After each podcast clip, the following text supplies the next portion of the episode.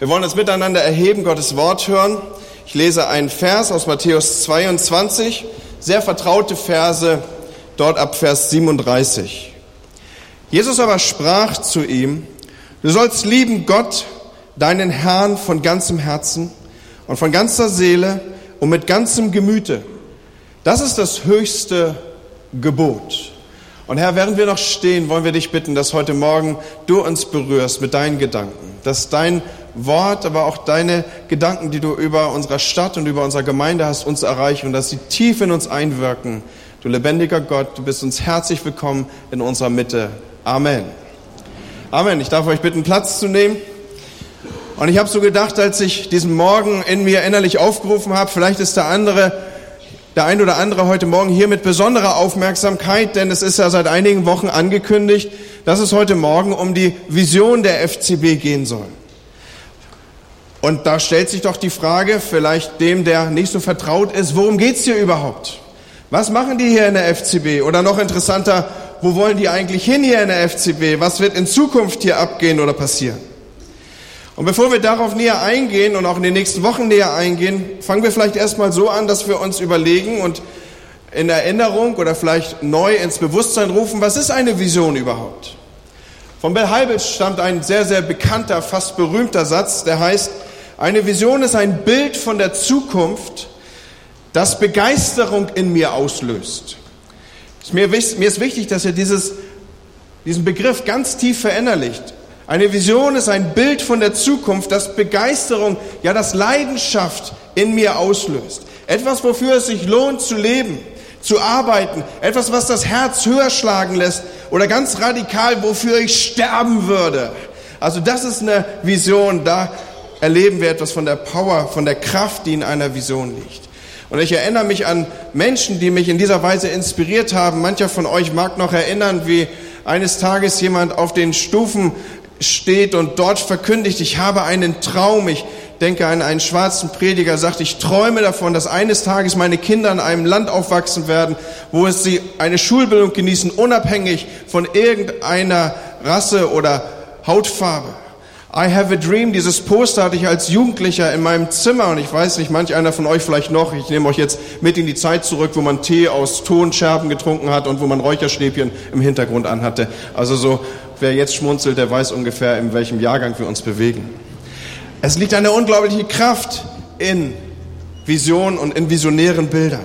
Eine Vision ist also ein Bild von der Zukunft und da liegt es doch in der Natur der Sache, dass eine Vision noch ein wenig fern ist von der Realität, weil sie über den Ist-Zustand hinausragt und hinausreicht. Sie ist größer als das, was schon da ist. Aber man gibt sich nicht mit dem zufrieden, was vorhanden ist. Eine Vision will mehr, will weiter, will über das hinaus. Eine Vision ist etwas, was erst noch eintreten muss, was sich erst noch verwirklichen muss, und niemand weiß so wirklich genau, ob und wie sie ja tatsächlich am Ende sich ausbreiten und visualisieren beziehungsweise darstellen wird. Und gerade dieser Zustand im Anblick und im Vorfeld und unter der Thematik einer Vision kann einen ganz schön fertig machen, dass man nicht genau weiß, wie und was und was wird am Ende sein. Das kann an die Substanz gehen, das kann einen Kraft kosten. Eine Vision fordert absoluten Einsatz. Die kostet was an, an Zeit und an Mut und an Geld und an Willen. Eine Vision muss man wagen. Wer also eine Vision hat, der muss sich anstrengen. Und was noch viel schlimmer ist, wer eine Vision hat, der strengt auch andere Leute an, weil er geht damit schon mal gern auf die Nerven und er bringt es immer wieder vor und man kann fast auswendig mitsprechen, was er sagt. All das macht Vision aus. Habt ihr übrigens gewusst, dass auch Gott damit operiert? Ist auch er eine Vision hat. Und was für eine, welche Vision hat Gott am besten, so habe ich gefunden, drückt es sich in 1 Timotheus 2, Vers 4 aus. Gott will, dass alle Menschen zur Erkenntnis der Wahrheit kommen und gerettet werden. Ja, das ist mal eine Vision, oder? Gott will, dass alle Menschen zur Erkenntnis der Wahrheit kommen. Das ist viel größer, als man denken kann. Das ist der erklärte Wille Gottes. Es ist gleichzeitig eine Vision und es ist noch nicht erfüllt. Es ist größer, weiter, noch nicht absolut zu sehen. Und doch setzt Gott alles dran, dass das geschieht. Und er setzt dabei auf dich und mich und sagt, mit dir, mit euch werde ich meinen Auftrag, werde ich diese Vision erfüllt sehen. So, ich hoffe, dass das jeder von uns ein wenig mehr erstmal schon mit dem Begriff Vision anfangen kann, besser zurechtkommt. Etwas, was mich begeistert, etwas, was dich begeistert, etwas, was uns aus den Stühlen hebt, etwas, was vielleicht noch nicht da ist, aber es wird kommen, ganz bestimmt. So sind Leute unterwegs, die eine Vision in sich tragen. Es wird kommen, ich, ich sehe schon, es sehe schon, siehst du es nicht? Da wächst was Neues auf, siehst du es nicht?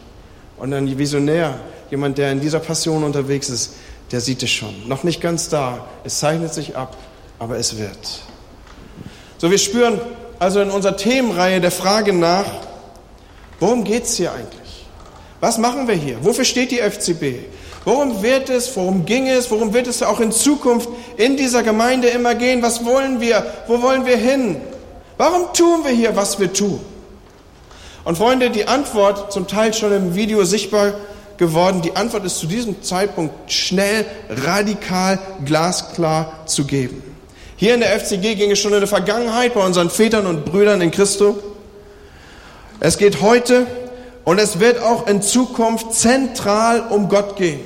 Und zwar darum, Gott zu lieben, ihn in den Mittelpunkt zu stellen. Um ihn geschieht hier alles. That's all about. Darum versammeln wir uns hier, weil es um Gott geht und nicht um deine Bedürfnisse oder ob es dir gerade gut oder schlecht geht oder was für einen Tag du hattest oder was draußen ist oder irgendwelche anderen Wohlfühlaktivitäten oder weil du gerne singst oder weil du gar nicht singst oder weil du gerne Makame spielst oder Mikado kannst oder andere Selbstverteidigungskünste. Also all das. Es geht hier zentral um Gott. Gott leben Menschen. Das findet ihr übrigens aktuell ja sowieso überall, in allen neuen Publikationen findet ihr das abgebildet und es wird auch zukünftig bei allem, was neu rauskommt, für euch zu lesen und zu finden sein. Gott leben Menschen. Wir werden es so tief einschleifen, auch in das Bewusstsein dieser Gemeinde, dass egal wann du aufwachst und wenn es ein Albtraum ist, du stammelst als erstes Gott. Das machst du hoffentlich sowieso, ja.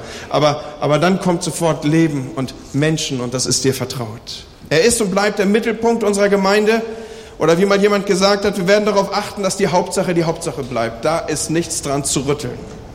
Und erinnert ihr euch noch an den gelesenen Bibelvers? Du sollst lieben Gott, deinen Herrn, von ganzem Herzen und von ganzer Seele und mit ganzem Gemüte. Das ist das höchste Gebot.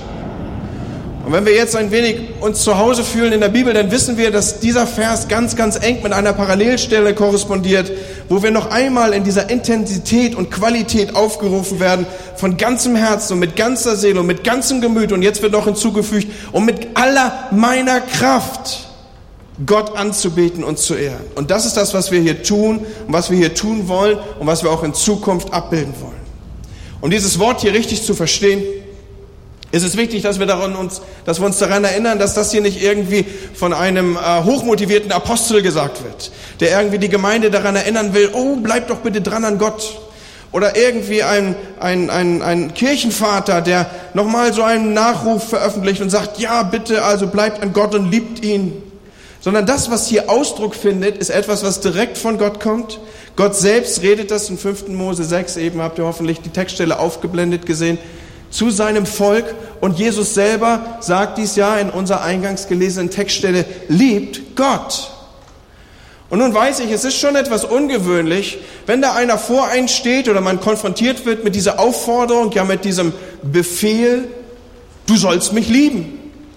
Schon ein bisschen scary, oder? Wir sind gewohnt, dass wir einander vielleicht unsere Liebe gestehen, oder dass man sich anvertraut und man sagt, du, ich liebe da jemand oder da gibt's jemand in meinem Herzen oder bevor man dieses Wort Liebe in den Mund nimmt, sagt man ja, ich mag den besonders. Ja? So. Aber jemand, der ganz unverblümt und direkt auffordert, ihn zu lieben, das ist dann doch schon eher ungewöhnlich, oder? Das macht man nicht. Da kommt man doch auf den Gedanken, der hat's nötig. Hat Gott das denn nötig? Dass er sagt, liebt mich. Hat Gott das denn nötig, dass wir irgendwie darstellen, es soll alles sich um ihn bewegen? Gott, hast du das nötig, dass alles um dich eiert? Wird er so wenig geliebt, dass er praktisch um Liebe betteln muss? Liebe kann man doch nicht fordern. Entweder bringt man jemand Liebe aus freien Stücken oder eben nicht. Warum um alles in der Welt lieben wir hier Gott? Wenn wir uns mit dieser Frage beschäftigen, wird schnell klar, dass Gott diese Forderung nicht um seinetwillen stellt. Die Bibel macht uns an anderen Stellen, an vielen eigentlich deutlich, Gott selber ist der Inbegriff von Liebe. Johannes sagt es im ersten Johannesbrief, Gott ist Liebe. Er hat nicht nur Liebe, er ist Liebe. Und das ist ein großer Unterschied, Freunde. Denn das, was man hat, kann einem ja eventuell wieder genommen werden. Aber das, was man ist, da müsste man ja schon sich substanziell oder die Persönlichkeit, die das hier ausdrückt oder die das ausmacht, in sich und überhaupt auflösen. So, er hat nicht Liebe, er ist Liebe. Ich weiß nicht, wir Norddeutsche, wir sind ja ein wenig vertraut mit dem Meer und allem, was da draußen so an Wasser in jeweiligen Rhythmus auf die Küste zuschwappt. Habt ihr euch mal darüber Gedanken gemacht, dass wir auch im deutschen Sprachgebrauch nicht sagen, das Meer hat Wasser, sondern dass das für uns ein, ein, ein, ein Inbegriff von Wasser ist, das Meer ist Wasser. So, wir würden nicht sagen, dass was, das Meer hat Wasser, sondern das Meer ist Wasser. Meer ist quasi unerschöpfliche Wassermasse. Das ist irgendwie identisch. Eines erklärt das andere. Wenn ich sagen will, das ist unübersehbar viel Wasser, dann sage ich, da ist ein Meer von Wasser. Das ist, sind Synonyme, das ist austauschbar. Und so ist es auch in Bezug auf Gottes Liebe. Gott ist unerschöpflich Liebe. Statt Gott könnten wir auch Liebe sagen und die Bibel macht das ja auch. Statt Liebe könnten wir auch Gott sagen. Gott und Liebe sind identisch. Eines erklärt das andere. So wie viel, viel, viel, viel, unvorstellbar viel Wasser das gleiche ist wie Meer. Und so wie wir nicht Wasser ins Meer tragen, damit das Meer irgendwie existiert, so müssen wir natürlich auch nicht unsere Liebe zu Gott tragen, damit Gott irgendwie keinen Mangel an Liebe hätte. Denn er ist unerschöpflich Liebe. Nein, Gott hat es nicht nötig, um unsere Liebe zu betteln, Leute, sondern das hat andere Gründe hier. Warum wir das tun, warum wir das tun wollen und warum Gott uns an dieser Stelle so auffordert. Bevor Spekulationen entstehen können, will ich lieber gleich die Antwort geben. Das ist eine Antwort aus der Bibel, aus der ewigen Wahrheit. Fast immer, wenn Gott Menschen mit seinem Willen bekannt macht, ihnen sagt, was er von ihnen erwartet, wenn er ihnen seine Gebote und Empfehlungen vorlegt, dann sind damit Verheißungen verbunden. Und diese Verheißung ist, auf dass es euch wohl ergehe. Schon bei der Aufzählung der zehn Gebote erleben wir das immer wieder. Oder im fünften Buch Mose, ich greife mal so exemplarisch eins heraus, du sollst Vater, Mutter ehren. Warum denn? Damit es dir wohl ergehe. Doch nicht mit, damit die irgendwie seelische Streicheleinheiten haben oder was auch immer oder damit du irgendwie auch was ausweisen kannst oder Mama auf Rosen gebettet ist, das ist alles wichtig und schön und auch absolut nicht falsch, ja. Aber der eigentliche Grund, warum du das tun sollst, ist, damit es dir gut geht. Und so können wir an dieser Stelle die Bibel aufschlagen und wir können das verfolgen. Es heißt immer wieder, damit es dir und deinen Kindern gut geht. Du sollst gesegnet sein, wenn du seine Gebote hältst. Im fünften Buch Mose, in Kapitel 7, wenn man das liest, da hat man fast den Eindruck, Gott ist absolut rührend, fast überschwänglich, in überschwänglicher Weise beschreibt er, verspricht er, was denen passiert, die seine Gebote halten und das machen, was er sagt.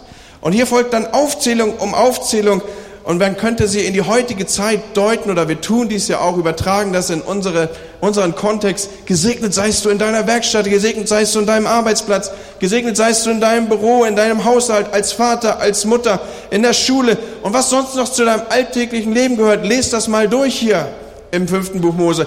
Da ist so fett Segen, dass was immer der Tag mit sich bringt. Und wenn du morgens aufwachst und denkst, boah, jetzt habe ich einen gebrauchten Tag erwischt, ja, dann kann dir eigentlich nichts Besseres passieren, als fünften Mose 7 zu lesen und danach happy clappy ist der Tag dein Freund. Weil gesegnet bist du. Ja. So. Und wenn du das Altdeutsch brauchst, gebenedeit bist du unter den hast du nicht gesehen, ja. Aber du bist sowas von fett gesegnet.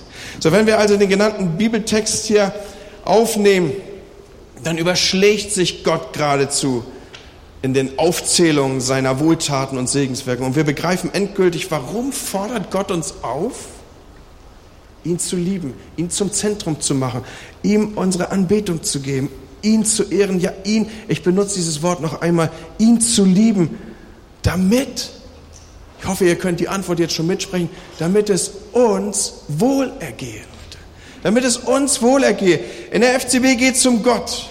Es geht hier zentral um Gott. Wir wollen Gott lieben von ganzem Herzen, Von ganzer Seele, von ganzem Gebüt, mit all unserer Kraft. Warum? Weil uns gar nichts Besseres passieren kann, als das zu tun. Das ist so zentral. Wir tun es und ich hoffe, ich wünsche, ich werde das noch vertiefen im Folge der nächsten Minuten, dass wir begreifen mit aller unserer Kraft. So, warum ist man eigentlich nur heiser nach dem Fußballspiel? Letzte Woche habe ich gesehen, wie Marseille gewonnen hat. Und die haben zwei Tribünen, ähnlich wie im Werder-Stadion. Es gibt eine Tribüne auf dieser Seite und eine andere Tribüne auf hier. Und wenn da drüben 5, 10, 15, 20.000 Leute brüllen, dann dauert es ungefähr so lange, wie der Schall braucht, auf der anderen Tribüne anzukommen. Und dann antworten die, ja, und dann nicht so mit, dir gehört mein Lob, ne? sondern die brüllen da richtig zurück, die machen mal richtig Rabatz. Ich bin hinterher da rausgegangen und hat zu dem Missionar, mit dem wir da haben, gesagt, hey, das war, das war nah dran an Männerlobpreis, oder? Also das war, also mal so richtig. Warum nicht Gott anbeten mit aller meiner Kraft? Also wenn so ein blöder runder Ball das verdient hat, wie viel mehr Gott? Dass wir ihn anbeten und dass wir sagen, du bist der Höchste. Weil uns nichts Besseres passieren kann. Was bedeutet das noch, dass hier Gott im Zentrum stehen wird? Dass das unser Blickwinkel ist, dass das ist, dem wir nachfolgen, wo wir darauf zuarbeiten. Die Antwort ist, das bedeutet, dass wir seine Herrlichkeit preisen und seine Wohltaten verkündigen. Freunde, falls irgendeiner an dieser Stelle Zweifel hat, heute Morgen räumen wir damit auf. Hier in der FCB glauben wir an einen großen Gott. Moderne Menschen mögen sich gefallen in großen Gedanken und irgendwie kühnen Ideen über Menschen. Und in der Regel fallen bei ihnen irgendwie die Gedanken über Gott doch relativ klein aus. Und ich habe manchmal den Verdacht, auch bei Christen. Aber wenn wir singen, so groß ist der Herr, dann glauben wir das. Amen. Dann glauben wir das, so groß ist der Herr. Und an dieser Stelle sei die Frage gestattet, wie groß ist er für dich? Vielleicht singst du das verstandesmäßig mit, Gott ist groß und erhaben. Aber lebst du auch so? Und wir wollen uns hier ermutigen, anstacheln, herausfordern, auch so zu leben. Hier in der FCB wollen wir die Größe Gottes bestaunen. Uns angesichts von Problemen, die sich erheben und die werden sich erheben, dazu muss ich kein Prophet sein, wollen wir die Größe Gottes daneben stellen. Gestern Abend habe ich ein tolles Beispiel gehört. Edu war bei mir zu Gast und er hat mir ein Beispiel erzählt, das er gelesen hat. Er sagte, da gibt es eine Gemeinde, die ihn sehr inspiriert und die haben in ihrer Gemeindeleitung auch oft fette Krisen und ganz große Probleme, wo sie nicht wissen, wie sie damit umgehen sollen. Und dann haben die eine Taktik entwickelt. Wisst ihr, welche Taktik die entwickelt haben? Die reden erstmal rum. Jeder erzählt erstmal, was Gott an großen Dingen und Wundern in seinem Leben getan hat.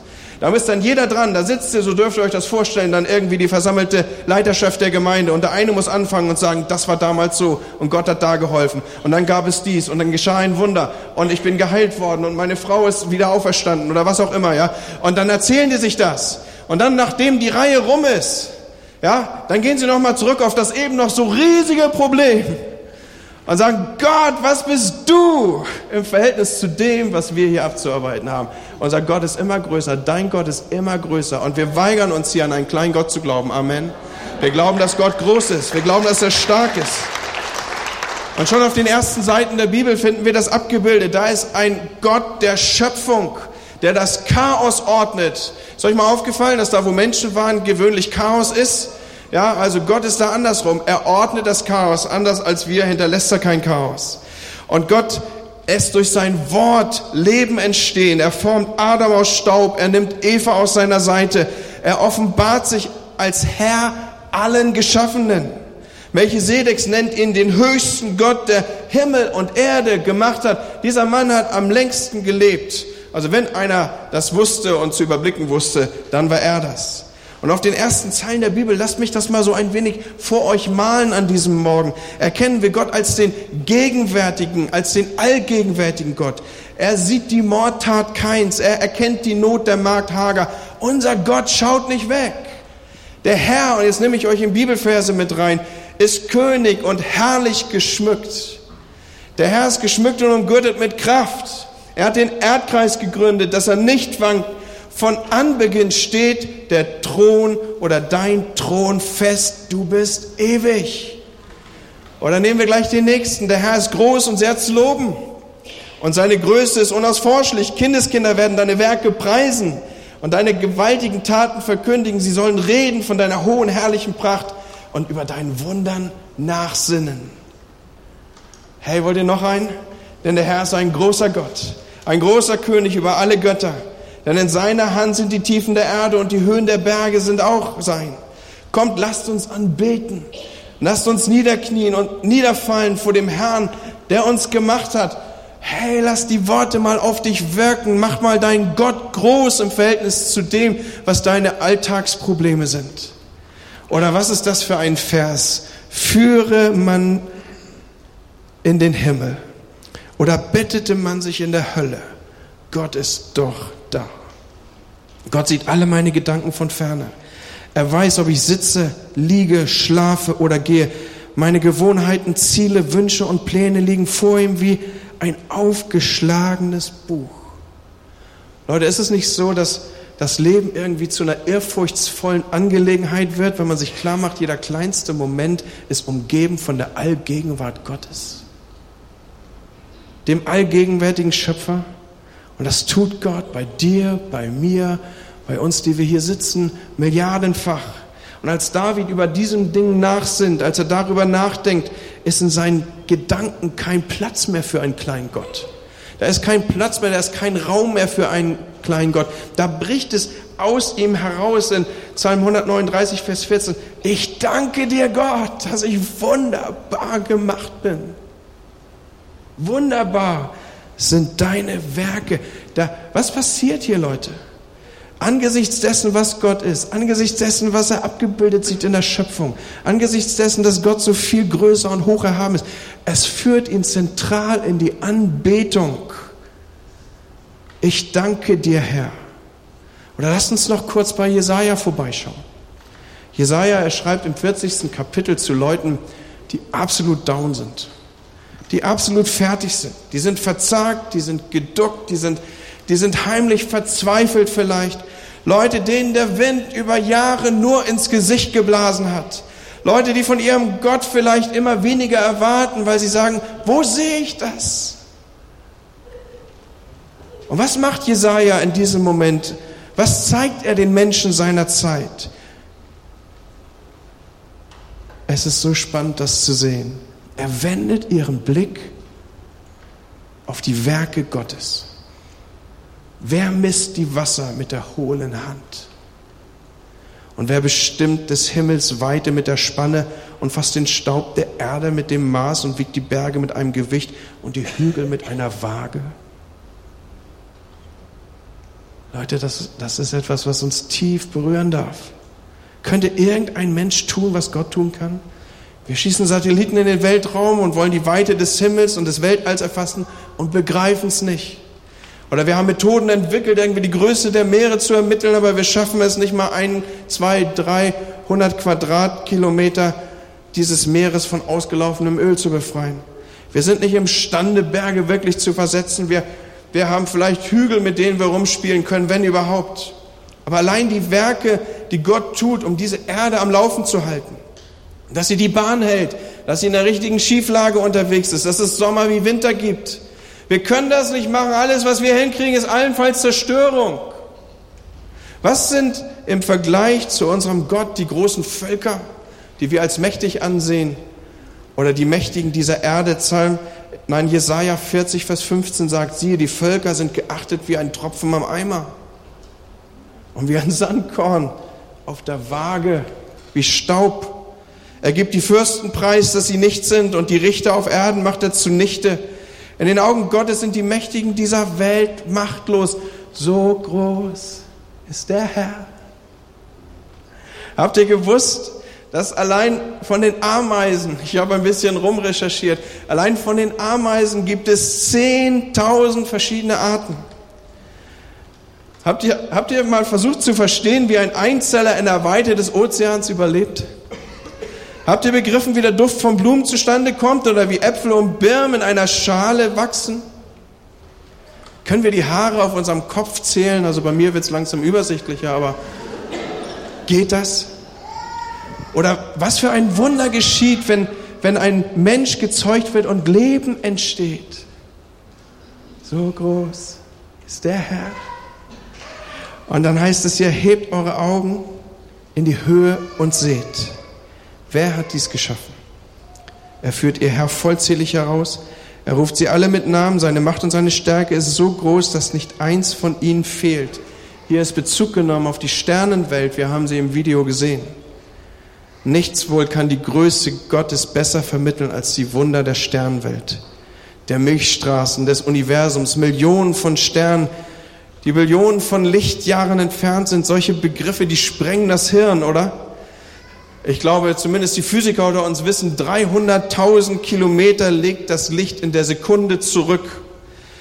In einem Jahr, wenn das eben die Sekunde war, legt das Licht also 9460 Milliarden Kilometer zurück. 9460 Milliarden Kilometer. Und jetzt entdecken unsere Forscher Galaxen, die 12 Milliarden Lichtjahre entfernt sind. Das sprengt jede Dimension. Jede Dimension, die du dir überhaupt nur vorstellen kannst. Unser Verstand versagt. Und möge er doch ein wenig ahnen können, was für eine Größe Gottes sich darin abbildet. Mit wem wollt ihr mich vergleichen? sagt Jesaja. Und es ist Gott selber, der hier spricht. Spricht der Heilige. Leute, groß ist unser Gott und hoch ist er zu rühmen. Und die einzige Antwort kann nur sein, ich will dich anbeten. Ich will dich anbeten. Ich will mich vor dir beugen. Ich will dir sagen, du nur bist mein Gott. So groß ist der Herr. Und wer Gott anbetet, der wird die Größe Gottes vielleicht nicht besser begreifen. Dazu ist unser Verstand zu klein. Aber wer Gott anbetet, der fängt an, mit der Größe Gottes zu rechnen, Leute. Und wir wollen in der FCB Leute sein, die mit der Größe Gottes rechnen. Wir fangen wieder neu an, über die Größe Gottes zu staunen, indem wir anbeten. Und deswegen wollen wir eine anbetende Gemeinde sein. Was wollen wir hier tun? Wir wollen ihn anbeten. Wir wollen die Größe Gottes rühmen. Wir wollen die mächtigen und machtvollen Taten Gottes verkündigen. In der FCB, worum geht es in der FCB? Es geht darum, Gott zu lieben. Die glauben da an einen großen Gott. Wenn du mich fragst, was machen die da in der FCB? Die glauben an einen großen Gott. Wenn du irgendwie hin willst zu einem Ort, wo die an einen großen Gott glauben, dann gehen die FCB. Die lieben Gott, die beten ihn an. Mit aller Kraft, mit aller Hingabe. Und ich möchte Drittens sagen, was machen die da in der FCB? Und die Antwort soll sein, wir sind angetreten und geben uns hin, etwas zum Lob seiner Herrlichkeit zu sein. Das finden wir in Epheser 1, in den Versen 11 und 12. In ihm sind wir auch zu Erben eingesetzt worden, die wir dazu vorherbestimmt sind, nach dem Vorsatz dessen, der alles wirkt, nach, seinem, nach dem Ratschluss seines Willens, damit wir etwas seien zum Lob seiner Herrlichkeit, die wir zuvor auf Christus gehofft haben, damit wir etwas seien zum Lob seiner Herrlichkeit. Ist euch die Bedeutung aufgefallen? Ist euch aufgefallen, was hier ausgedrückt wird? Damit wir, du und ich, die, die wir hier versammelt sind, an Menschen nämlich zeigt Gott seine Herrlichkeit. An Menschen zeigt er seine Herrlichkeit. Das heißt, wenn man Gott fragen würde, Gott, zeig mir doch mal deine Herrlichkeit dann wird er nicht zuerst und unbedingt irgendwie auf den Spiralnebel deuten oder auf irgendeine Milchstraße oder irgendein anderes großes Ereignis, das er mit einem kleinen Wink seiner Hand geschaffen hat, wie den Kilimanjaro zum Beispiel oder den Pazifischen Ozean und sagt, Gott, guck dir den Pazifischen Ozean an, weil da steckt meine Herrlichkeit drin. Auch das. Aber wenn Gott aufgerufen wird, seine Herrlichkeit abzubilden und zu zeigen, dann wird er auf Menschen zeigen, dann wird er auf dich und wird er auf mich zeigen, auf ganz normale Menschen, die Fehler machen und die durch eigenes Verschulden fern von Gott waren, die ihm vielleicht misstrauisch gegenüber waren oder in solchen Gedankengebäude gefangen und die er dann auf behutsame, auf seine ganz individuelle Art und Weise zurückgeführt hat, an sein Vaterherz und der Gemeinde hinzugetan hat. Auf solche Menschen wird Gott zeigen und sagen, du willst meine Herrlichkeit sehen? Wir werden auf diese Inhalte ja noch tiefer eingehen. Dann schau dir die Geschichte dieser Menschen an. Schau dir an, was ich aus ganz normalen Menschen gemacht habe. Wundergeschichten, große Taten Gottes aus allen Nationen. Leute, es geht hier um Gott und zwar zentral um Gott. Ihn zu lieben, ihn zu anbeten, ihn zu ehren, uns ihm hinzugeben. Und deswegen bildet sich das auch in unserer Gemeinde ab. Das wird sich, hat sich in der Vergangenheit abgebildet, es bildet sich hoffentlich momentan, aber es soll sich in Zukunft noch viel stärker abbilden. Und wenn wir die Vision der FCB malen, und ihr werdet diese Sätze immer wieder hören in den nächsten Predigten. Wir werden dieses Stereotyp aufgreifen, weil wir möchten, dass niemand unkundig ist oder in irgendeiner Art von Zweifel unterwegs ist. Was ist die Vision der FCB? Deswegen sagen wir, deswegen malen wir, deswegen benutzen wir hier gleiche Worte, Sätze und Begriffe. Wenn wir die Vision der FCB malen, erinnert euch, das ist dieses Bild, das Begeisterung und Leidenschaft auslöst und freisetzt. Also wenn wir die Vision der FCB malen, dann sehen wir eine Kirche, die radikal und hingegeben Gott liebt und Gott an die erste Stelle setzt und aufpasst, dass da nichts anderes dazwischen kommt. Und ganz konkret, und das kannst du mitschreiben, wird das bedeuten, dass wir Gottes Wort und seinen Willen hier im Zentrum der Verkündigung haben werden. Wir werden Gottes Wort und seinen Willen hier verkündigen, noch radikaler den gesamten Ratschluss Gottes verkündigen. Wir werden verkündigen, dass es nur einen Weg zu Gott gibt, und das ist Jesus Christus, und dass die Pluralität der Regionen ein großer Hokuspokus ist. Es gibt nur Christus als Weg zu Gott. Wir werden verkündigen, dass es nur einen Gott gibt, dem alle Anbetung gehört und dass wir eben nicht alle dem gleichen Gott anbeten, egal aus welcher Religion wir kommen. Wir werden sagen, Gott ist das Zentrum unseres Glaubens und wir werden nicht den Menschen zum Mittelpunkt des Evangeliums machen. Und wir werden sagen, dass es nicht an erster Stelle um uns geht, sondern um die Bedürfnisse und das Wohl der anderen, denn darin drückt sich Liebe aus. Wir wollen radikal hingegeben Gott lieben hier, Leute. Das ist das Zentrum. Die nächsten Wochen werden abbilden, was da noch dazu gehört. Aber haltet das fest. Es geht hier um Gott und es Du bist gerufen, wenn du in die Vision dieser Gemeinde münden willst, dass du alles dafür tust, dass du in Radikalität und Liebe an und zu Gott aufgestellt bist. Freunde, wenn wir die Vision der FCB malen, dann sehen wir eine Kirche, die Gott leidenschaftlich anbetet. Und konkret meint das, wir werden die Anbetung Gottes in unseren Gottesdiensten als zentrales Element halten, suchen und fördern. Wir wollen eine Gemeinde sein, die Gott im Lobpreis feiert. Wir wollen eine Gemeinde sein, die Gott im Lobpreis zujubelt, die ihm anbetet und die tanzt, die nicht nur singt, wie David will ich tanzen, sondern die wirklich tanzt. Ja, ich weiß schon, dass ich euch an der Stelle ein wenig aus dem Fenster lehne, aber ich möchte euch einfach mein inneres Bild ausdrücken. Wenn ich die Augen schließe, so wie es in einigen Jahren sein wird, dieses Bild, das Leidenschaft in mir auslöst, dann sehe ich dieses Haus voll bis auf den letzten Platz. Leute stehen und müssen früher kommen, damit sie, weil vorne der, die Post abgeht, überhaupt noch einen Sitzplatz finden. Und sobald die ersten Klänge des Lobpreises erklingen, dann kommen die Leute nach vorne, weil da am meisten Platz zum Bewegen ist. Und die, die später gekommen sind, die werden ihre Plätze einnehmen, sodass sie gucken werden, wo können sie danach noch hingehen.